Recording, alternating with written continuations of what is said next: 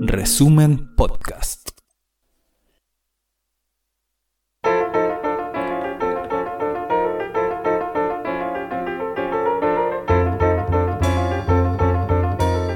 Resumen.cl presenta la crónica de Ruperto Concha.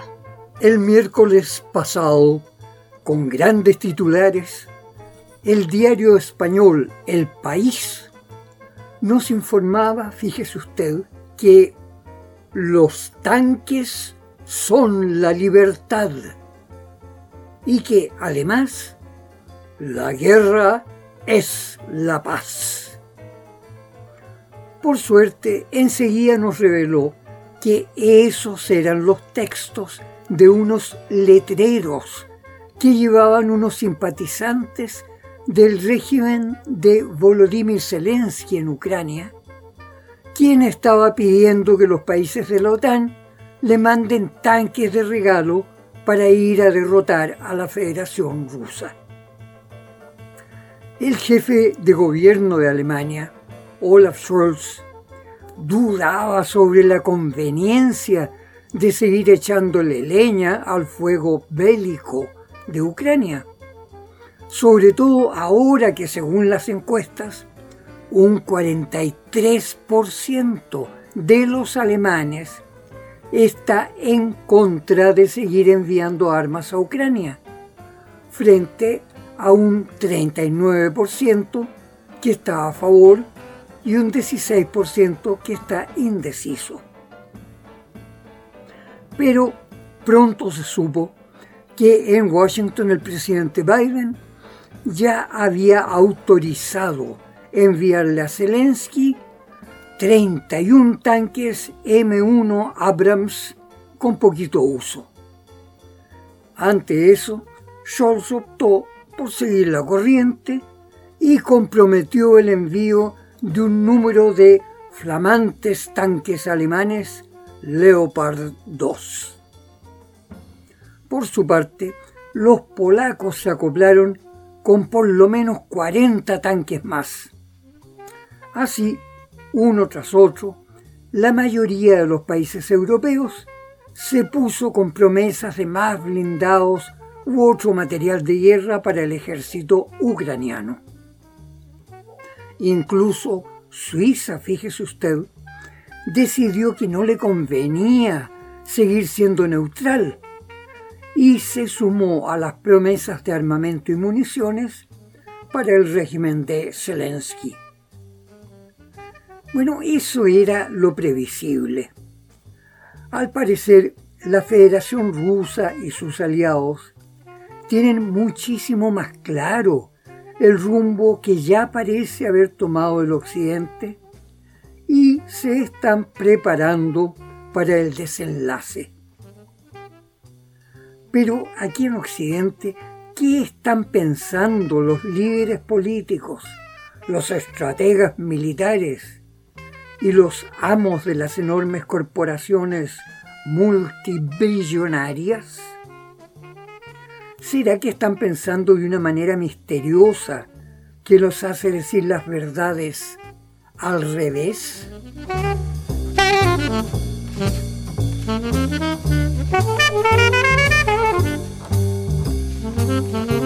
Eso de que los tanques sean hacedores de verdad y que la guerra sea pacífica, ya lo venían diciendo en Washington los ideólogos del nuevo siglo americano, con las ideas de dominio imperial de todo el planeta, el espacio planetario y el ciberespacio tecnológico, con un régimen de libertad asegurada mediante bases militares estadounidenses que impondrían lo que llamaron la paz duradera mediante una guerra permanente.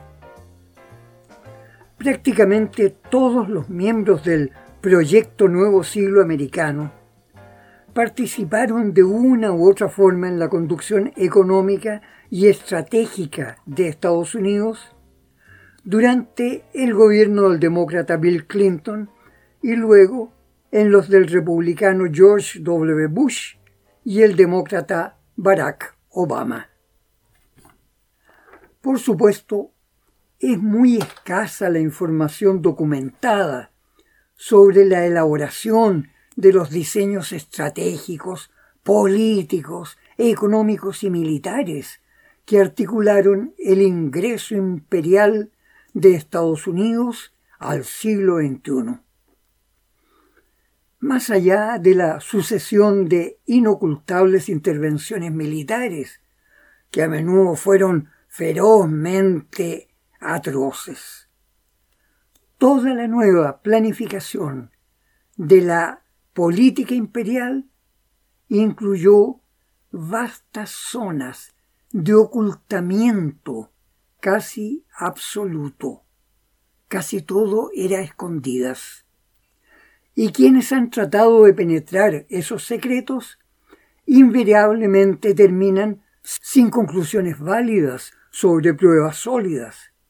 O sea, se tienen que quedar solo con conjeturas que son de inmediato descalificadas como teorías conspirativas y fake news, o sea, pseudonoticias.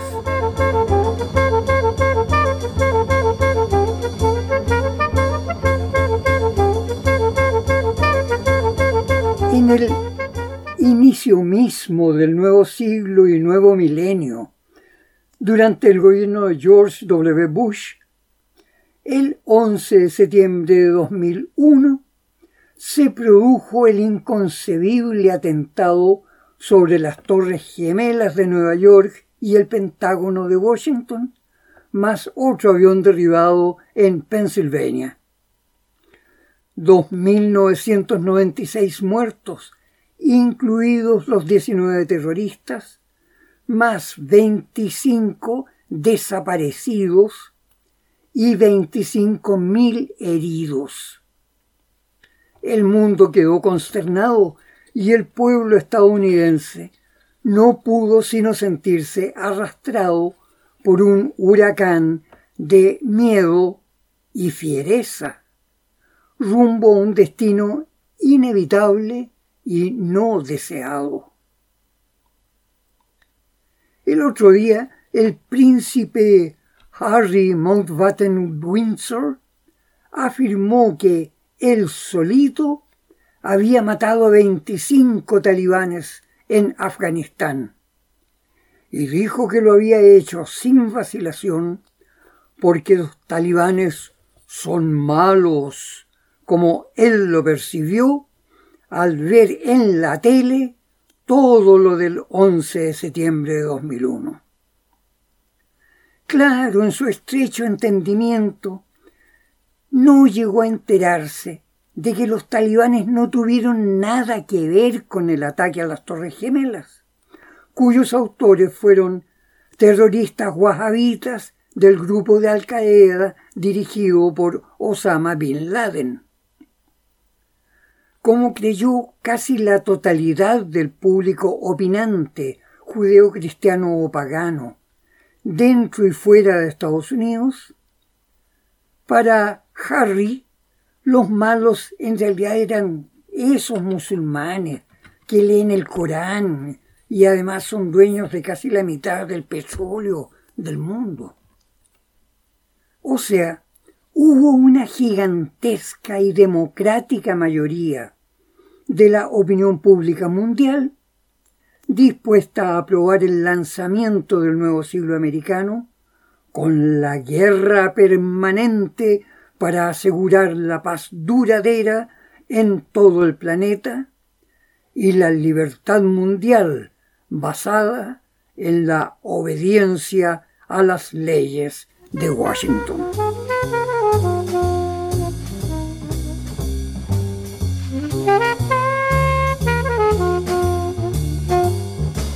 Sabemos bien lo que vino después, comenzando con la invasión de Afganistán, seguida por la guerra contra Irak, que según George Bush tenía por fin darle la libertad a la nación iraquí, librándola del malvado dictador Saddam Hussein y librando al resto del mundo de las bombas atómicas y cepas de guerra bacteriológica que Hussein tenía escondidas en sus arsenales. Después de hacer ahorcar a Saddam Hussein y haber liquidado al grupo de kurdos rebeldes, Bush tuvo que reconocer que eso de las armas nucleares y pandémicas había sido una mentirita. En su discurso del 28 de enero de 2003, el presidente Bush dijo, pero si eso no es el mal, quiere decir que el mal es insignificante. Hay que admitir que una afirmación así es perfecta para un gran emperador, pero lo dijo George W. Bush y no un gran emperador, y al decirla pavimentó el camino para más y más violencia y destrucción protagonizada por Estados Unidos. De hecho, al final de su segundo mandato en 2008, las naciones del mundo aclamaron felices el triunfo del candidato opositor, el demócrata Barack Obama, cuyo programa de gobierno se basaba en la promesa de defender la paz mundial. Tanta fue la alegría que el Congreso de Noruega de inmediato le concedió el Premio Nobel de la Paz, incluso antes de que asumiera sus funciones presidenciales. El gobierno de Barack Obama en términos de masacre fue aún más trágico que el de George W. Bush y comprometió aún más a las naciones europeas en acciones sangrientas que violaban abiertamente el derecho internacional y la Carta de las Naciones Unidas. La aniquilación de Libia, que aún bajo el gobierno dictatorial de Muammar Gaddafi había llegado a ser el país más próspero del mundo islámico y de todo el continente africano, y donde todos los jóvenes con buenas notas escolares recibían becas para seguir gratis sus carreras en universidades, incluso en otros países, en Europa y otras partes, y que ahora, en cambio, ha quedado reducida a una supervivencia mínima e ingobernable. El inicio de las revoluciones de colores, que incluyó provocar una guerra entre Rusia y la República de Georgia, por la pequeña República de Osetia del Sur. Y luego el primero y frustrado intento de golpe de Estado en Ucrania contra el presidente que era prorruso. Después los derrocamientos de dos gobiernos sucesivos en Egipto, la ocupación brutal del Líbano, el intento de derrocamiento del presidente Bashar Assad en Siria, las intervenciones en Sudán y Etiopía y el inicio de la guerra de Yemen en alianza con Arabia Saudita. Y agregando a ello la práctica de asesinatos de personas a discreción del criterio de jefecitos subalternos, pero con autorización directa y firmada por su excelencia el Premio Nobel de la Paz, Barack Obama. Bueno, al fin de su mandato en 2016, estaba claro que el nuevo siglo americano estaba en ruinas y que el predominio mundial de Estados Unidos estaba tambaleándose.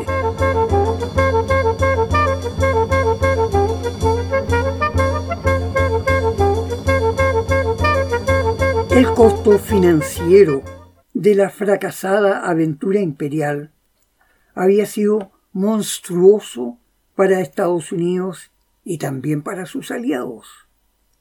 De hecho, en 1999, Bill Clinton le había entregado el gobierno a George W. Bush con un superávit de 161 mil millones de dólares. Tras los gobiernos de George Bush y Barack Obama, Donald Trump recibió a un país no solo en déficit, sino con un endeudamiento que ya llegaba a 20 millones 38 mil 569 millones de dólares. De ahí que, ante el desastre financiero y laboral de su país, el programa de gobierno de Donald Trump asumir el lema de hacer América grande de nuevo, Make America Great Again, el MAGA. En su desesperado intento de resucitar la economía productiva de Estados Unidos, Trump paró las iniciativas de Obama de formar tratados comerciales internacionales entre Estados Unidos y Europa, entre Estados Unidos con México y Canadá y entre Estados Unidos y los países de la cuenca del Pacífico.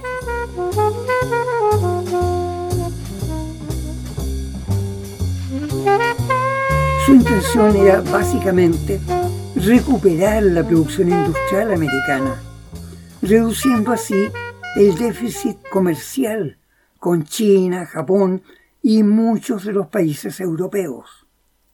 Y junto con ello, aumentar la contratación de trabajadores especializados estadounidenses que ganarían buen dinero y pasarían a convertirse en fuertes consumidores. Sin embargo, su programa de recuperación no había sido bien calculado en el tiempo. Las grandes empresas fabriles estadounidenses ya estaban instaladas en otros países, donde las leyes sociales y laborales eran débiles y los salarios se mantenían a menos de una décima parte de lo que era el salario normal de un trabajador en Estados Unidos. Es decir, las ganancias del capital eran enormemente mayores si la producción industrial se mantenía fuera de Estados Unidos. Junto con ello, el gobierno de Trump provocó gravísimos remesones en las relaciones con sus aliados, al desconocer no solo muchos de sus tratados internacionales estratégicos, sino además establecer o terminar con acuerdos de tarifas y derechos de importación, a la vez que se mostraba cada vez más proteccionista hacia los productores industriales y agrícolas estadounidenses. Derrotado en las elecciones de 2020, su sucesor, Joseph Biden, se presentó inicialmente como aquí volvemos a la amistad de antes. Pero obviamente eso ya no era posible. Y Biden tuvo que mantener muchas de las tarifas de importación puestas por Trump y también muchas disposiciones proteccionistas en el comercio internacional. Incluso el propio Joseph Biden ha ido postergando una y otra vez concretar un acuerdo de libre comercio con Gran Bretaña, que ya casi es una provincia más de Estados Unidos. ¿Qué alternativas están sopesando ante eso los países de la Unión Europea hacia un futuro demasiado cercano?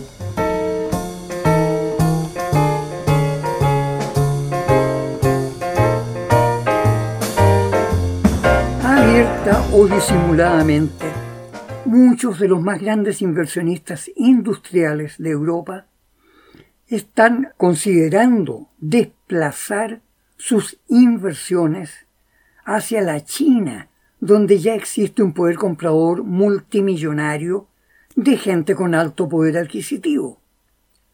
Pero también otros países, como Alemania, ya iniciaron la exploración de otros campos de otros países, como el de América Latina.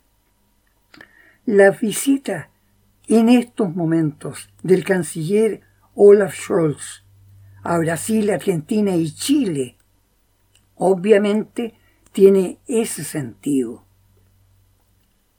Puede estar a punto de surgir una rebelión pacífica europea frente a Estados Unidos? ¿Habrá suficientes intereses económicos, sociales y políticos como para desintegrar el agresivo monolito de la OTAN y que en cambio inserten a países de Europa en alguno de los nuevos polos de prosperidad que ya se empezaron a formar en el resto del mundo? Está claro que Rusia ya demostró ser militarmente más fuerte que la OTAN, a pesar de que el volumen de su armamento era menos de la cuarta parte del armamento que contaba la OTAN. Y en esta guerra en Ucrania, Rusia va a conservar los territorios de Donbass y la península de Crimea. O sea, Rusia no va a perder esta guerra. Y está claro también que todas las actuales potencias dotadas de armamento nuclear tienen muy en claro que finalmente no será necesario usarlo todas, incluso Irán, que ya en estos momentos está en condiciones de detonar a lo menos seis bombas atómicas cien veces más destructoras que las que lanzó Estados Unidos sobre Japón. Si en estos momentos a uno de los grandes líderes mundiales se le ocurriera tratar de correr el riesgo, sin duda alguna sus más cercanos colaboradores se encargarían de hacerlo volver a la cordura, no necesariamente vivo.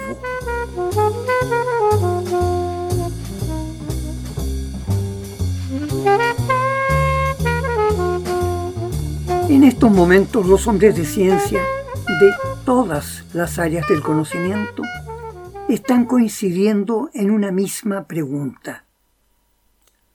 ¿Por qué tantas cúpulas políticas están siendo manejadas por ignorantes y estúpidos?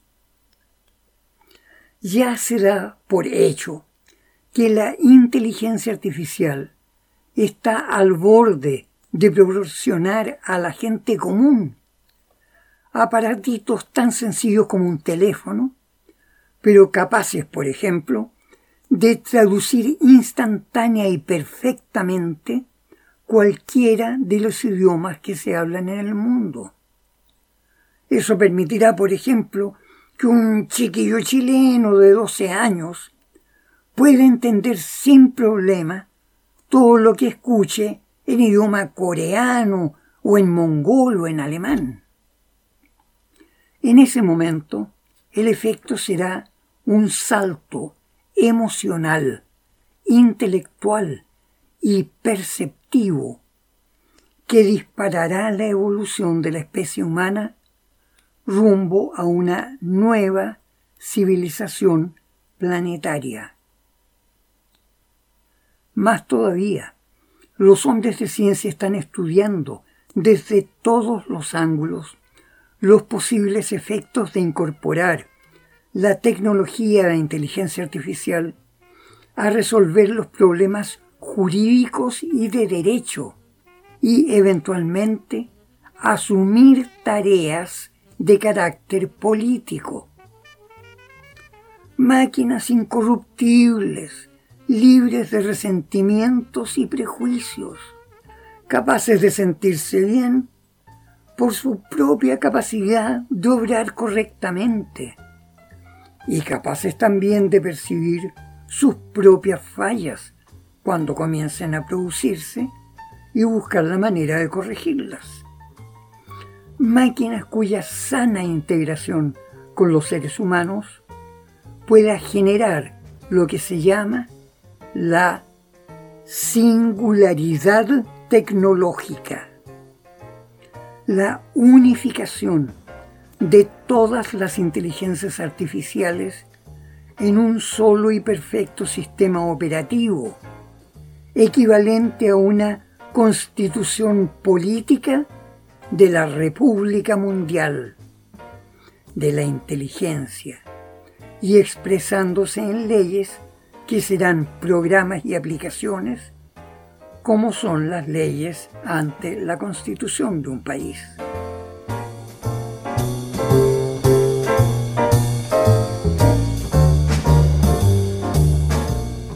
Eso suena estupendo, pero también puede provocarnos mucha desconfianza.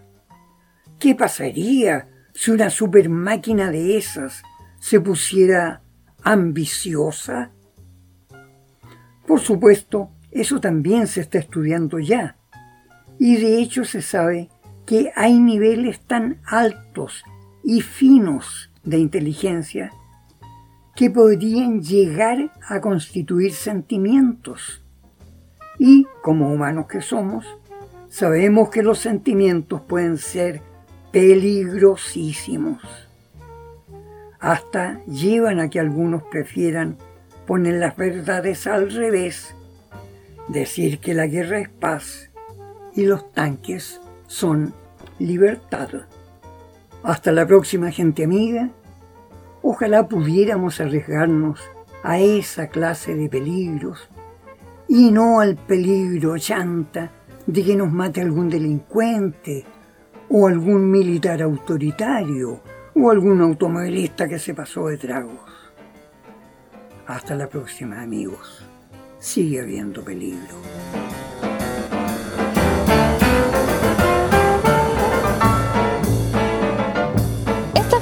crónica de Ruperto Concha de esta semana.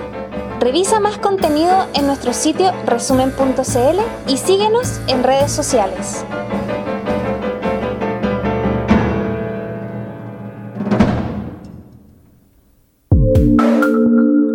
Resumen Podcast.